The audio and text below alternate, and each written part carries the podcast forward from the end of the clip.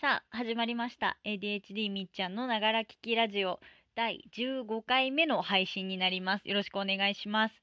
なんだか、だいぶ間が空いてしまって、そう、なんかね、バタバタ、バタバタしてるみたいな。前もそんな、そんなこと言いながら始まった気がするけど、ねえ、なんか仕事が、あの、いっぱいいっぱいなうですみたいな。まあ、年中いっぱいいっぱいなんだけどさ。そう。ということで、なんかね、配信の感覚が伸び伸びになってしまってね、もうちょっとね、こまめにできたらいいんだけどな、なんて思いつつ、あの、忘れてはおりませんし、飽きてもおりませんっていうね。で、なんだ、またあの、ツイッターの方で、あの、開けてるお台箱の方にお題をいただいたので、なんかツイッターの方でも回答し、文章で回答しつつ、ちょっとこう、もうちょっと詳細のニュアンス的なところをこちらでお答えさせていただければなと思います。で、ちょっとな、なんて言うんだろうな。待って、待って、待って。あれだ。な、お題の、お題の何？タイトル付けをどうしようかなって。あ、オッケー、オッケー、行こう。えーと、とりあえずお題の、まあ、お題も後から読むんだけど、今日のタイトル。職場の人が敵に見えるときどうすればいいですかの返事みたいな感じなんだけれども、じゃちょっととりあえずお題を読ませていただきます。あの、投げてくださった方ありがとうございます。一応お題がね、まあお便りが最初の職場が衝撃的すぎて、どの職場に行っても人が敵に見えます。冷静になると自分が思ってるよりはいい人なのに。冷静な頭と心を癒す作業が必要な気がして、みっちゃんさんは仕事場に対する恐怖をどう乗り越えておられますか？油断するとできなかった自分が辞めることになるから緩め方がわからんみたいなっていうお題です。ありがとうございます。なんだろうな、率直な感想を言えばさ、うわ、めっちゃわかる、めっちゃわかる、みたいな、わかりみしかないっていう、いや、わあわかんない。どこまで分かってあげられてるかはわからないけど、あの、なんて言うんだろうな、職場のみんなが敵に、敵に見える感とか、なんかこう、緩めたら自分が何かをやかして、なんか、なんていうの、地雷踏むから、なんて言うんだろう、守るに入らざるを得ない、なんていうの、常に気を張ってる感みたいなのは、死ぬほどにわかる。いや、わかるってあんまりね、なんか愛に言ってしまうのはあれなのかもしんないけど、わかるみたいな、なんて言うんだろうな、わかる。なんかあの、職場の人が敵に見える感覚、なんだろうな、わかんない。このお題投げてくれた方がそういう感覚なのかわからないけど、なんかね、あれかな、私が個人的になんかそういうのを感じるのは、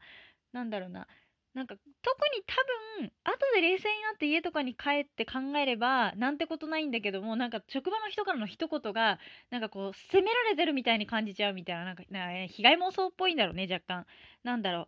う。例えばこうああの書類終わった？みたいな声かけが別に特になんかその意味のない終わったなんだけれどもまだ終わってないんですかみたいな感じであ催促されちゃったみたいな風に受け取られちゃったりだとか、あそれは違うのかな。敵に見えるというか被害妄想なのかな。まああときっとなんかこう一緒に働いてるこの人は例えば B さんという同僚がいたとしてなんか自分と A さんを比べてあ A さんならもっとしっかりなんか仕事ができるのにみっちゃんさんはなんか雑だなとか思われてんじゃないかなみたいななんか風になんかそれ自分は他者からこうジャッジをされてるんじゃないかみたいな被害妄想だよね。だったりとか、なんだろうな、なんかめっちゃ言ってることはね、めっちゃわかるんだけどね、なんていうの、これといったパッとなんかいい例が思い浮かばないんだけど、なんかそんな感じの、なんだろうな、ほんと上司から言われたね、ふっとした一言がものすごいこう刺さっちゃったりとか、まあまあまあ、その指摘はまっとうなこともあるんだけれどもね、まあ、多分仕事場とかで自分の仕事の進め方とか痛いところをもう一言ふわっと言われたりするとすっごいダメージを受けるんだよね。なんでだろうね。まあ、ツイッターとかでさ、なんかクソリプみたいの来てもさ、あ、ふーんって そっかーって流せるのにさ、なんか現実世界でさ、仕事とかでね、なんかちょっとヘマとかしてると私はね、ものすごい、なんかもうナイフでえぐられるようなあぐさぐさ感みたいな。うん。そう、ほんとね、冷静に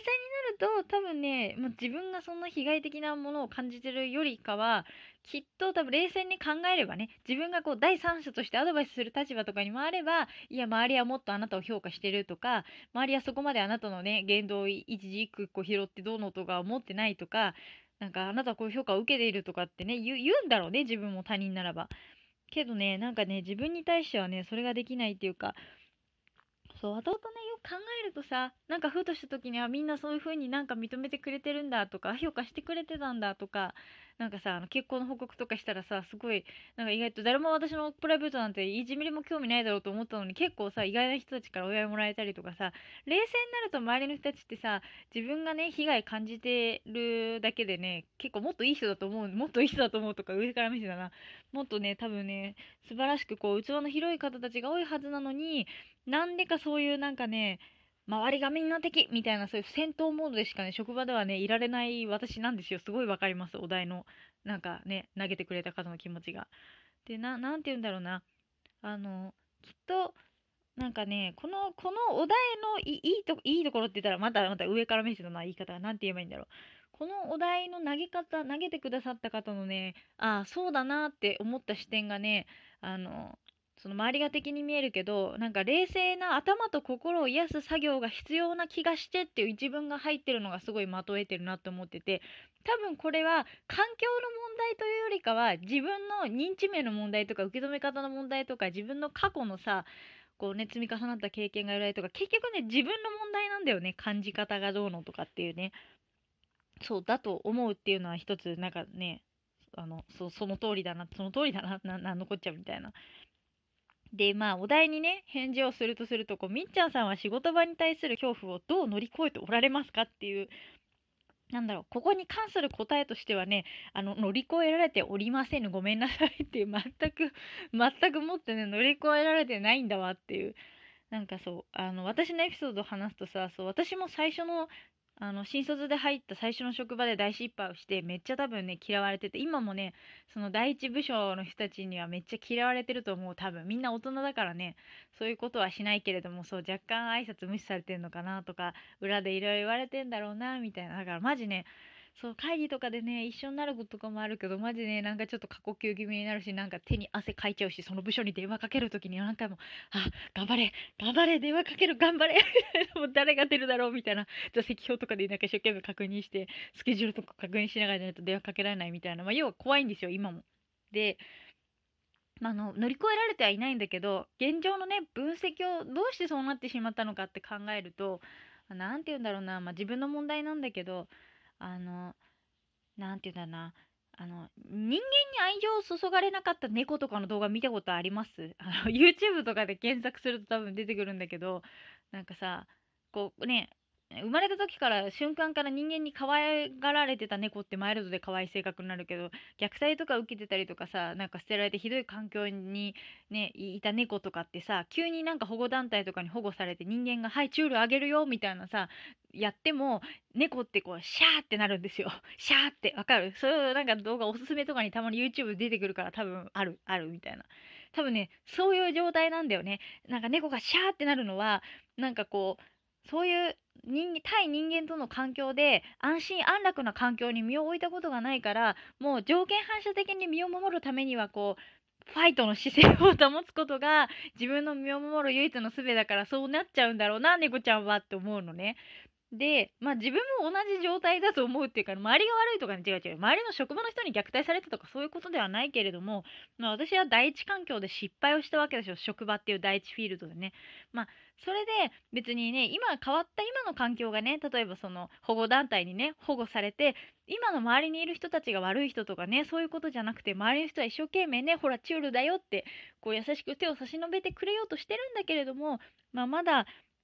なかなかねそういう私はここにいていいんだとか私はここでちゃんと役割を得られるんだとか私は必要とされているんだみたいななんかちゃんと保護されるべき人間なんだみたいななんかそういう土台みたいなものがねできていないから多分こう反射的になあ見守らないといな感じが敵じゃないけれどもその警戒心みたいな感じで出てしまっていると思うんだよね。でまあどうしたらいいでしょうか？っていうことに関してなんか私はまだねその乗り越え過程だからゴールはまだ経験したことがないからわからないんだけれどもその猫の例に例えるならば、まあ、きっとそういう保護団体の猫保護団体に、ね、保護された猫って1日2日で人間に懐くことはないけれども、まあ、きっとね5年とか10年とか歳月をかけて少しずつ1人の人と関係を築き少しずつ職員さんと関係を築きまだ外に行って知らない人だとこうビクッとしちゃうけれどもっていうプロセスをたどって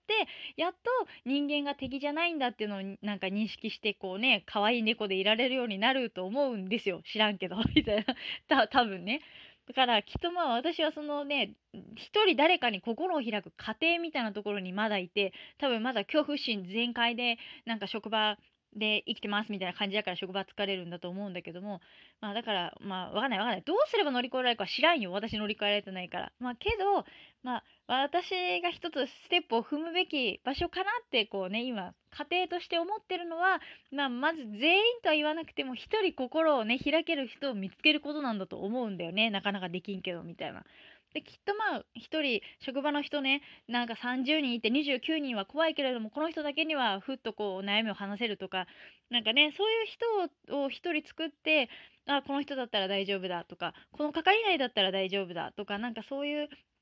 まあ、自分自身がそういうねこう最初のフィールドみたいな失敗をしないように、まあ、仕事の面での、ね、信頼を築くとかステップアップしていくっていうのも必要だしなんかそういうね敵じゃないんだっていう人をね多分全面的にいきなり見つけるってことはできないからまず1人見つけるってことがステップかなと思ってるけれどもまだできておりませんっていう大丈夫？こうなんで大丈夫かなみたいな。